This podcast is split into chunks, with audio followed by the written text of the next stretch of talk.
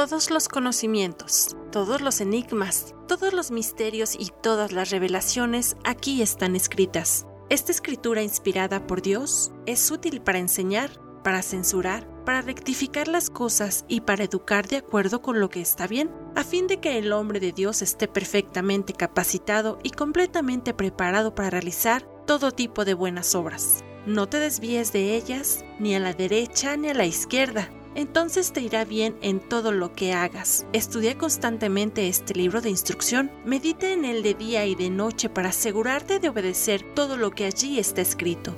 Solamente entonces prosperarás y te irá bien en todo lo que hagas. Mi mandato es, sé fuerte y valiente, no tengas miedo ni te desanimes, porque el Señor tu Dios está contigo donde quiera que vayas. Todo lo que estos pequeños audios te revelarán puede ser épico. Escúchalos diariamente con atención y abre tu corazón, porque solo este libro tiene las respuestas que te enseñarán a vivir plenamente.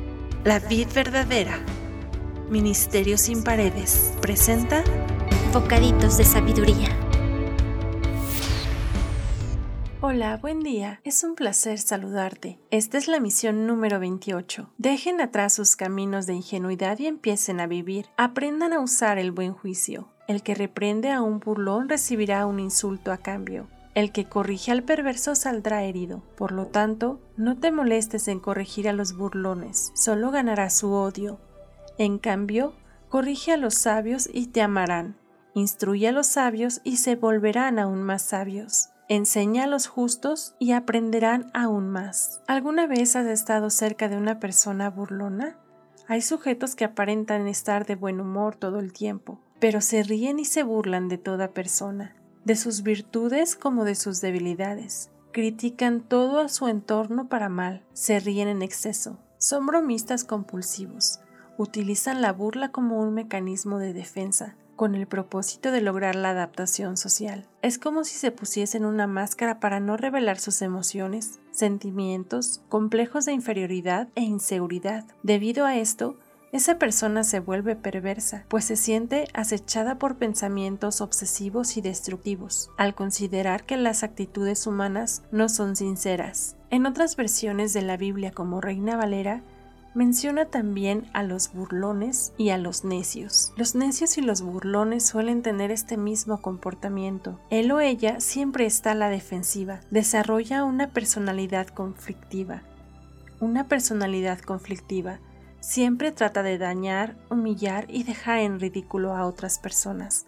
Cuando alguien trata de hacerle ver su error, se pone a la defensiva, evade, se ofende y agrede en su defensa. El necio se cierra a su estado de ignorancia. ¿Reconoces a una persona con estas características? Es por ello que la sabiduría nos dice que ni nos molestemos en corregir a esta clase de personas, pues solo nos ganaremos su odio y quizá de paso un insulto o una ofensa. Pero por otro lado, si damos un consejo al sabio, él nos lo agradecerá, pues una persona sabia reconoce la importancia de ser humilde y corregir los errores para seguir creciendo. Pero tú, ¿cómo reaccionas cuando alguien te corrige? ¿Como sabio o como necio?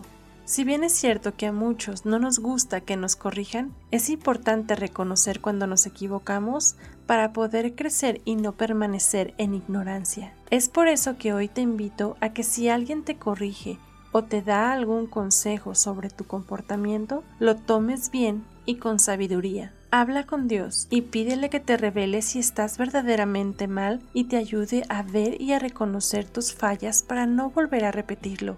Y si los que te corrigieron o criticaron no tienen la razón, créeme que Dios te dará paz. Así que también cuando tú sugieras un consejo a alguien, fácilmente en su reacción te darás cuenta si es sabio o necio. Dios, tú nos creaste a tu imagen y semejanza.